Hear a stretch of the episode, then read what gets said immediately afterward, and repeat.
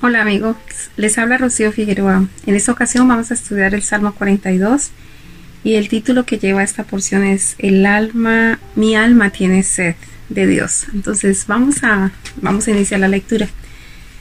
Dice así la escritura, como el siervo brama por las corrientes de las aguas, así clama por ti, oh Dios, el alma mía. Mi alma tiene sed de Dios, del Dios vivo cuándo vendré y me presentaré delante de Dios. Entonces vamos a analizar esta porción porque hay una riqueza de información en ella, la cual nosotros necesitamos desglosar si queremos entenderlo correctamente.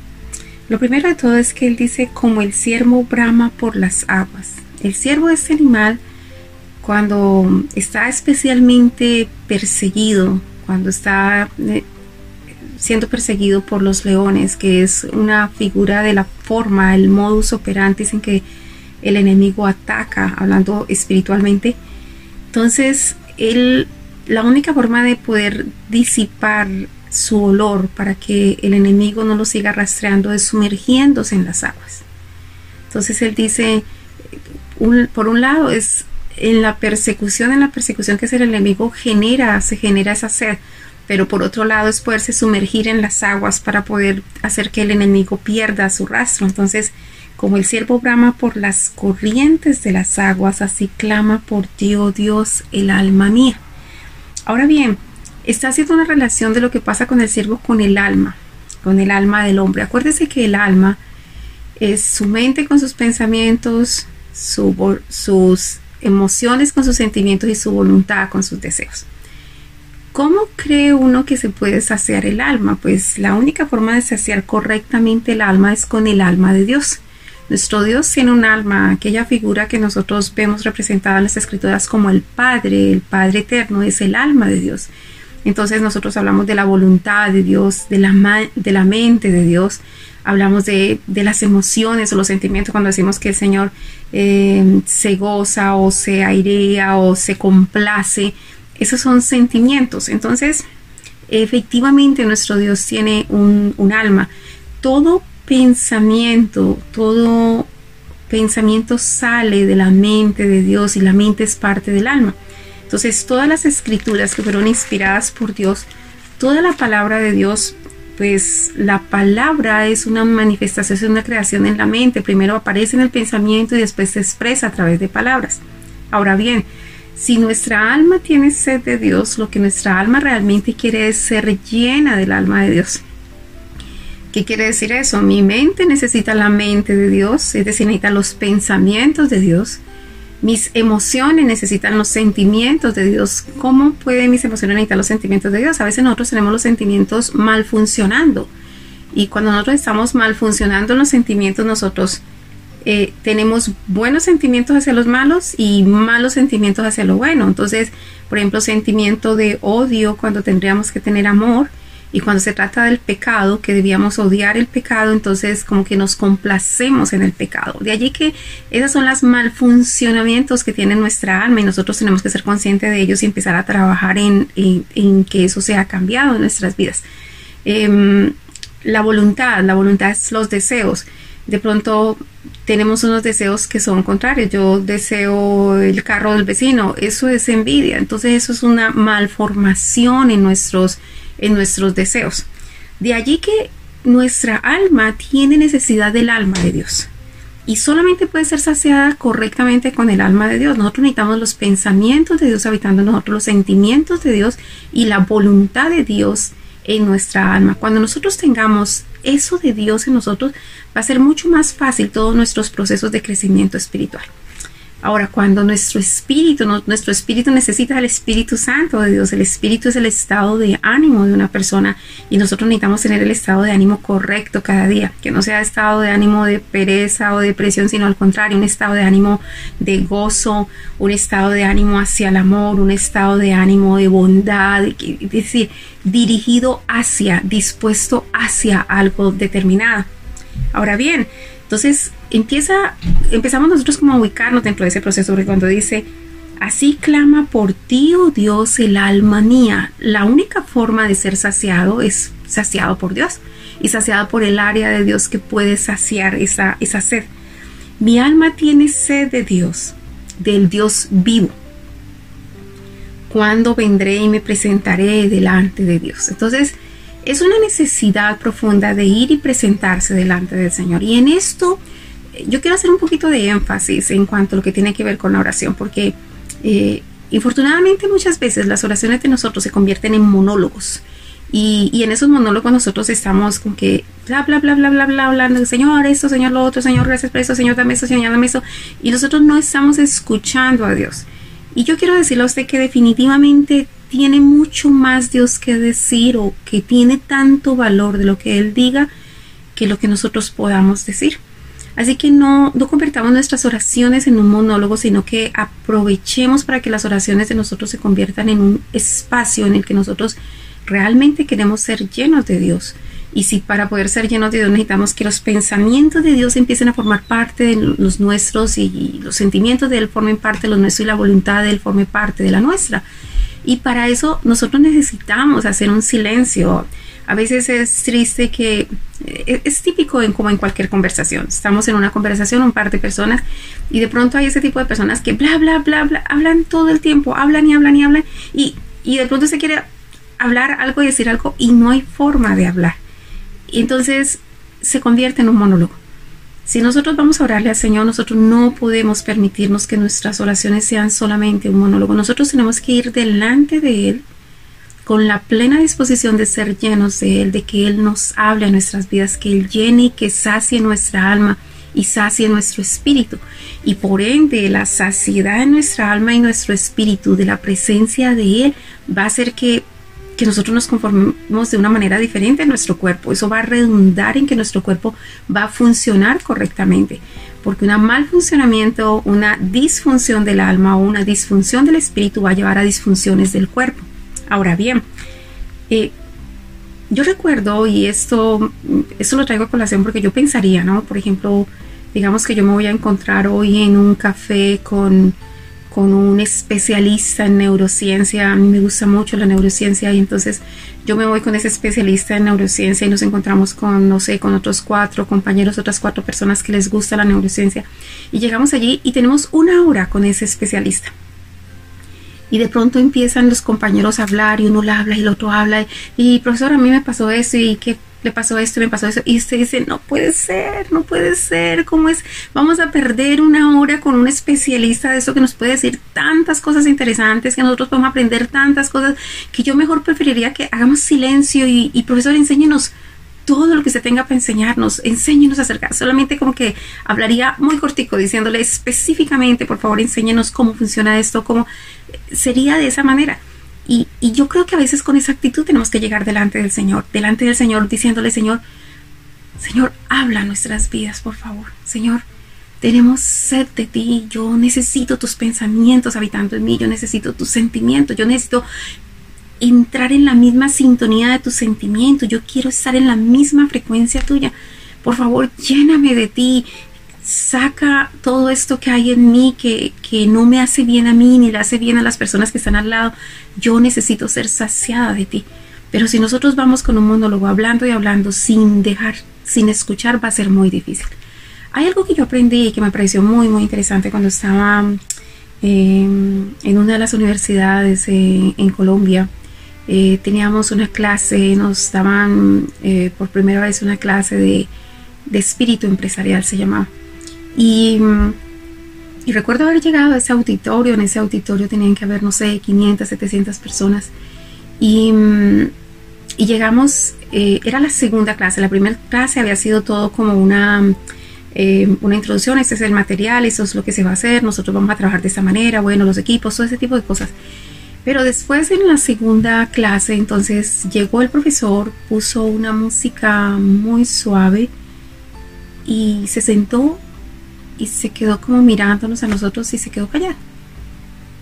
Y pasaron los minutos y la gente empezó como a reírse, otros a burlarse, otros como que no entendemos qué es lo que está pasando. Y de pronto los monitores de la clase empezaron a decir, silencio, silencio.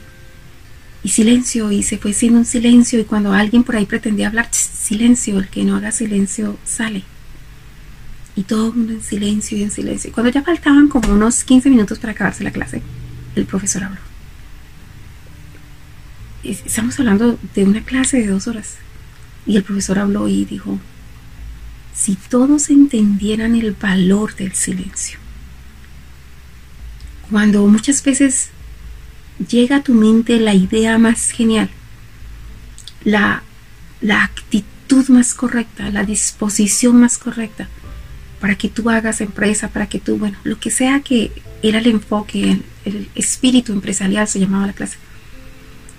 Y, y yo valoré ese día el hecho de que yo decía, si nosotros como cristianos hiciésemos lo mismo cuando llegamos delante del Señor y nosotros apreciásemos el silencio y más bien en nuestra mente cuando llegamos allí con esa disposición delante de Él, digamos, no sé, en nuestra mente, Señor, estamos aquí con un hambre y una sed de ti, anhelante de que tú traigas tus pensamientos a mis pensamientos, que tú inundes todo mi ser, que tú llenes mis sentimientos, que yo ame lo que tú ames y que yo odie lo que tú odias. Que que no se haga mi voluntad sino la tuya porque yo previamente sé por las escrituras que tu voluntad es santa, perfecta, buena, agradable y no añade dolor. Y que yo pueda esperar allí y pueda percibir, respirar, sentir, incorporarme dentro de ese proceso. Y yo sé que el Señor llega allí. El Señor habla y, y Él tiene mucho más para hablar que lo que nosotros podamos hablar. El Señor habla a través de sus escrituras. Pero el Señor también habla hoy de forma regular a las personas. El problema es que hay tanto ruido, tanto ruido en nuestra cabeza y hay tanto ruido con la información por todas partes. Y nosotros hacemos tanto ruido al hablar que nosotros no nos damos la oportunidad de escuchar al Señor. Y créanme que Él tiene mucho más para decir que puede hacer la gran diferencia en nuestras vidas. Muchas veces le decimos, Señor, háblanos, Señor, por favor, dirígenos, Señor, muéstranos, Señor, por favor, instruyenos, Señor. Pero cuando Él pretende hacer eso, nosotros estamos con tanto ruido, con tanto ruido en nuestra mente, con nuestros pensamientos divagando para un lado y para otro, y encima de todo, nos metemos en espacio que todo es ruido, todo es ruido, la computadora, el equipo, la música, todo ese tipo de cosas, que no nos damos la oportunidad de sintonizarnos, de sintonar, sintonizar la frecuencia, que es una frecuencia en que en el silencio podemos escuchar la voz del Señor. Así que si realmente nuestra alma tiene hambre y sed del Señor, pues esa es una invitación. Dice el verso 3. Fueron mis lágrimas mi pan de día y de noche, mientras me dicen todos los días, ¿dónde está tu Dios?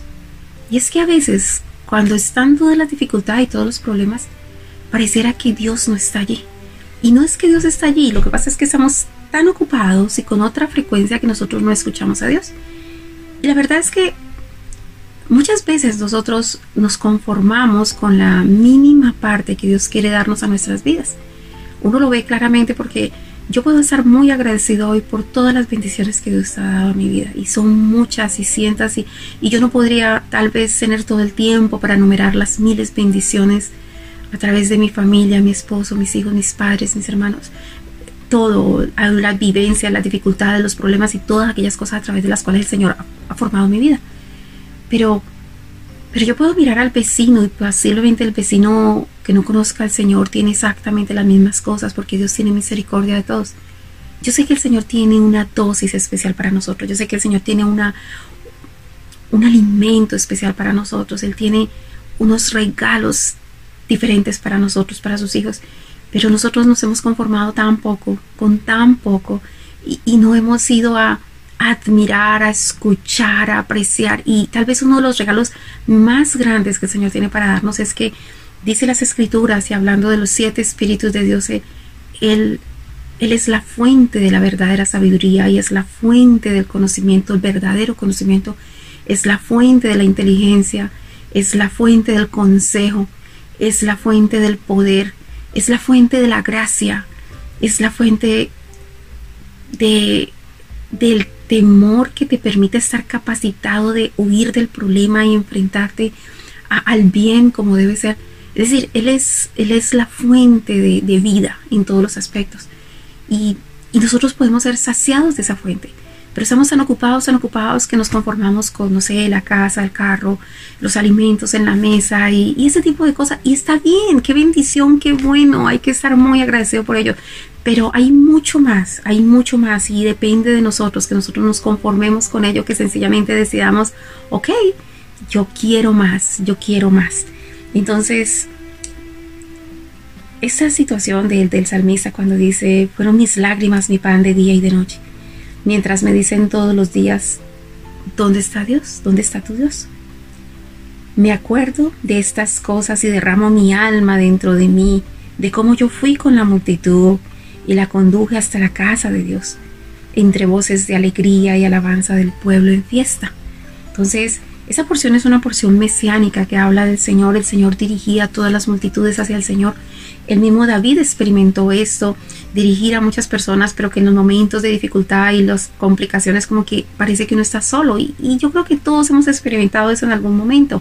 Muchas personas han lado a nosotros cuando las cosas están bien, pero, pero cuando las cosas están mal no, no está la gente presente. Dice el verso 5.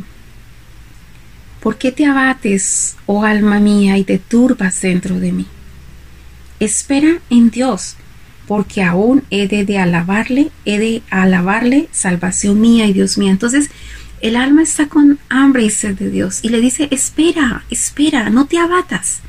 No te abatas, aunque los demás digan que no está allí, aunque falte, no te abatas, solamente ten la paciencia y el tiempo de esperar. Y tal vez no esperar a que Dios quiera hablar porque tal vez Dios está mucho más apto de hablar que lo que nosotros creemos de acuerdo a lo que dice el libro de Proverbios en el capítulo 1. Tal vez es que nosotros no hemos adiestrado nuestro oído para escuchar al Señor. Tal vez es que nuestra sintonía está en la sintonía del enojo, de la queja, está en la sintonía del señalamiento, del juzgar a los demás, está, está en, en, las múltiples preocupaciones que nos tienen una cantidad de cargas en nuestra cabeza que no nos permitan a nosotros sintonizarnos con el Señor. Así que nosotros lo que necesitamos hacer es entrar en la sintonía con el Señor. No tanto que Él no quiera hablar, más bien que nosotros no sabemos y no podemos escucharle. Así que hay que empezar a limpiarnos de tanto ruido, de tanto ruido, despojarnos de todo ese ruido hasta que nosotros podamos por fin, yo recuerdo cuando usted ve las películas viejas donde estaban los radios análogos y, tal vez todas las personas de la casa allí, allí pegados al radio y tratando de sintonizar y voltear el, el, el, botón de tal manera que ya allí precisamente se escuchaba. A veces yo creo que nosotros tenemos que hacer eso espiritualmente, es buscar quitar todo el ruido que no nos deja estar en la frecuencia correcta y cuando logramos la frecuencia, esperar y escuchar lo que queríamos escuchar, alcanzar esa porción para nosotros. Dice el verso 6, Dios mío, mi alma está batida en mí. Me acordaré por tanto de ti desde la tierra del Jordán y de los Hermonitas, desde el monte de Misá. Un abismo llama a otro, a la voz de tus cascadas. Todas tus ondas y tus olas han pasado sobre mí. ¿Y a qué se referirá exactamente? Lo primero que dice es que Él puede estar, está abatido, pero que Él se acordará, no importa dónde esté, se va a acordarte, Señor. A veces está en tierra del Jordán, está en estos montes o aquellos otros montes. Y después dice, en las experiencias de todo eso, dice, un abismo llama a otro a la voz de tus cascadas. La voz del Señor se deja oír aún en el sonido de los pájaros, aún en el sonido de los vientos, aún en el sonido del mar. En todo el Señor habla. La cuestión es que nosotros escuchemos. La situación es si nosotros estamos en la sintonía. Dice, todas tus ondas y tus olas han pasado sobre mí. En estos tiempos que se habla mucho de la red 5G, de comunicación. Pueda que usted no la vea, pueda que usted no la conozca, pueda que usted no sepa exactamente qué funciona, pero de alguna manera está funcionando y está pasando sobre nosotros y la información está pasando por todas partes. Es sorprendente cómo hoy las cosas funcionan de una manera que, que nosotros no nos sospecharíamos que llegaran a funcionar. Yo tengo una versión de teléfono eh, que es nueva y, he tratado de pasar la información, los videos, toda la información que tiene allá a través de un cable a mi, a mi computadora, a mi desktop. Y, y resulta que, que, no puedo, no puedo porque el sistema que tiene este nuevo teléfono es que lo pasa todo a través de la, del network. Entonces, lo que yo tengo que hacer es poner una disposición de compartir en mi teléfono y, y poner las, tanto la computadora como mi teléfono tiene que estar bajo la misma señal de network para que toda la información se empiece a pasar, empiece a pasar información por información a ellos a través de, de la red, pero no a través de un cable. Y, y sucede, es, tal vez no lo estamos viendo, pero está sucediendo. De igual manera sucede con nuestro Señor. Tal vez no lo estamos viendo, tal vez no lo estamos oyendo, pero todo el tiempo habla, todo el tiempo habla. Nosotros lo vemos claramente en el libro de Proverbios, en el capítulo 1, que tal vez es una de las porciones donde, donde el Señor manifiesta eso. Dice Proverbios capítulo 1, verso 20, la sabiduría clama en las calles y alza su voz en, en las plazas. Clama en los principales lugares de reunión, en las entradas de las puertas de las ciudades, dice sus razones.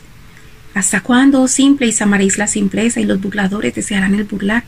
Y los insensatos aborrecerán la ciencia.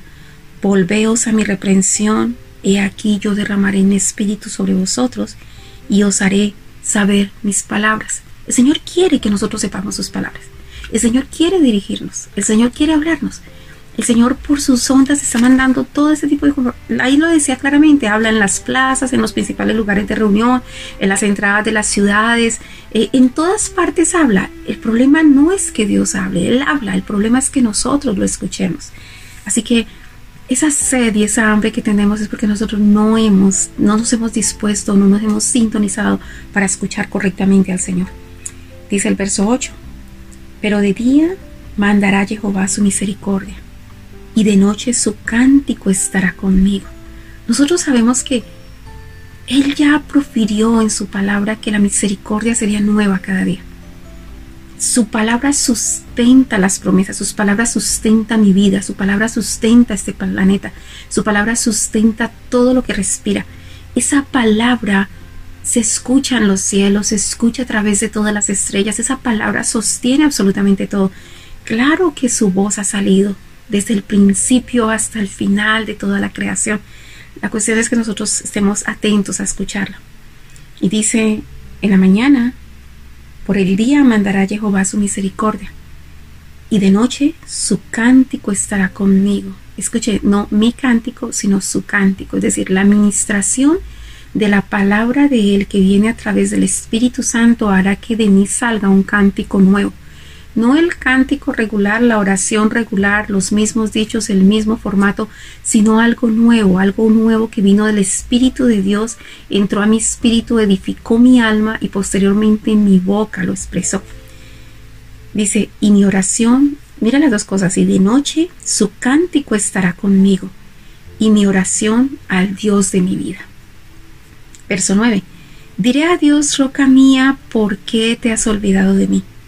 ¿Por qué andaré yo enlutado por la opresión del enemigo? Como quien hiere mis huesos, mis enemigos me afrentan diciéndome cada día, ¿dónde está tu Dios? Y, sí, a veces es, esa pregunta, ¿y dónde está Dios que no pasa esto? ¿Y dónde está Dios que no pasa aquello? ¿Y dónde está Dios que usted le ha pedido tanto esto y no ha sucedido? Tal vez lo que tenemos que hacer es sintonizarnos correctamente porque Él siempre ha estado allí, siempre ha estado allí ahí lo podemos respirar, está dentro de nosotros, está dentro de usted, está en el árbol que encontramos en la esquina, está en cada ser viviente, Él está allí. Es una cuestión de que lo sepamos escuchar. Dice el verso 11, ¿por qué te abates, oh alma mía? ¿Y por qué te turbas dentro de mí? Espera en Dios, porque aún he de alabarle, salvación mía y Dios mío. Eso espera en Dios, aún he de alabarle es esa alabanza saldrá diferente, saldrá como un cántico nuevo, como decía en el verso 8, saldrá como una oración nueva, porque es una oración y un cántico dirigido por el Espíritu de Dios a través de nosotros. Es una hermosa porción, es una hermosa porción que nos invita a que nosotros reflexionemos en nuestra forma de escuchar a Dios, en nuestra forma de que nuestras almas sean saciadas con el alma de Dios. Un abrazo y bendiciones.